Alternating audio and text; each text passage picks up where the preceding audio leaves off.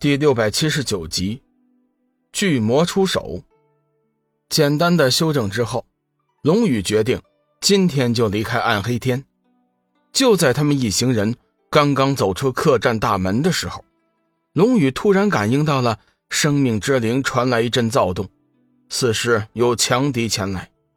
与此同时，随身在暗处的巨魔也是出声提醒：“龙家小子，你有麻烦了。”龙宇微微皱眉，随即出声道：“大家小心，可能有强敌入侵。”志远轻笑道：“这年头，果真还有不想活的人呢。没看见我们一伙人有多么强大吗？上古巨魔，上古金仙，就这样的实力，就算是修罗魔女来了，又能如何？来了！”就在龙宇话音刚落，眼前已经闪过了数道人影。将他们紧紧的围住，来人全身黑气环绕，无法看清楚他的真实面貌。不过从气息上来看，个个都是高手。龙宇傲然道：“你们是何人？为何要挡住我们的去路？”领头的黑影冷冷的说道：“龙宇，你带人抢了我们暗黑天的宝物，识相的最好是留下宝物再走。”否则的话，别怪我不客气。龙宇神色一凛，一点也不担心，傲然道：“哼，无中生有，你们究竟是什么人？不想死的话，最好让开。”龙宇，你带人抢了明明天意草和因果轮回花，想要离开这里，你必须先交出这两样宝物。领头人索性将目的挑明。明确的告诉龙宇，他们是想要明明天意草和因果轮回花。志远上前轻笑一声：“哼，就凭你们，也想从我们手中抢夺明明天意草和因果轮回花？”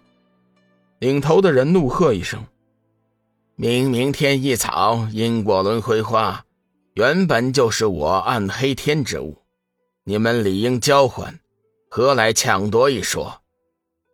明明天意草、因果轮回花，一直都生长在九明崖，你们为何早不去采摘呀？偏偏等我们得手才出来半路抢劫，哼，什么玩意儿嘛！志远冷笑道：“废话少说，交出明明天意草、因果轮回花，我放你们离开；否则，哼，你们就只有死路一条。”领头的人。似乎对自己的修为极为有信心，并不在乎志远的讽刺和威胁。龙宇正欲出手解决，忽然听到隐身在暗处的巨魔传来讯息：“龙家小子，这件事情不用你出手，我来解决。”龙宇随即传音道：“啊，杀鸡焉用宰牛刀？这些垃圾货色，我们自己料理就行了。”您老人家还是省点力气，帮我解决大麻烦吧。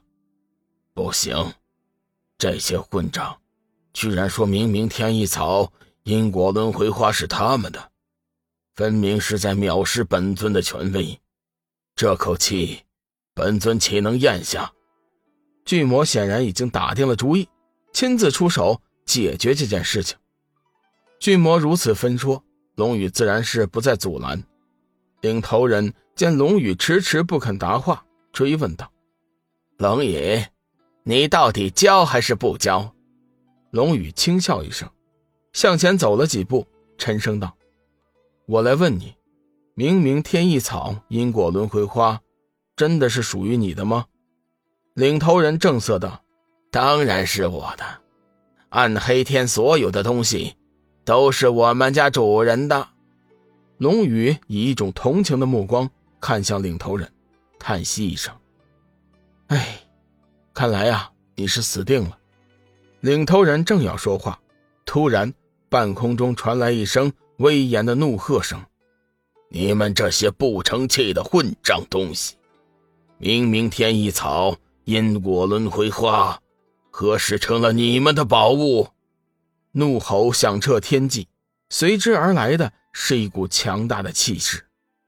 巨魔高大的身影顿时出现在半空，在这一刻，整个无间炼狱的散魔，无论是生在何处，都感应到了一股难言的压抑感。方圆数百里内，所有人都看到了半空中悬浮的巨魔，心中不由得生出了一股敬畏、恐惧之心。客栈周围的散魔更是惊骇不已。巨魔在暗黑天一直都是传说，没想到今日却是亲眼看到了传说中的人物。强大的气息使得众人有一股忍不住顶礼膜拜的冲动。领头人眼见巨魔现身，早就吓得三魂少了七魄，呆呆的站在原地，不知道眼下究竟该怎么办。你们这些不长进的混账东西，刚才不是很狂吗？现在怎么没动静了？巨魔冷哼了一声，也不见做事。只见那些拦路的黑影顿时发出一声惨叫，只是眨眼间的功夫。就已经化作了一道黑烟，消失不见了。龙宇的眼中闪过一道异芒，暗暗惊讶巨魔的手段。巨魔修为强大，生性嗜杀，只是顷刻之间就已经灭了数十名高手。这份修为功力，放眼天下也是少见。上古遗族的力量果然是非同一般。殊不知，巨魔此举也是有意在龙宇一行人面前卖弄。趁机叫龙宇看看自己的手段修为。领头人见自己的手下瞬间化为飞灰，心中大骇，身体不住的颤抖。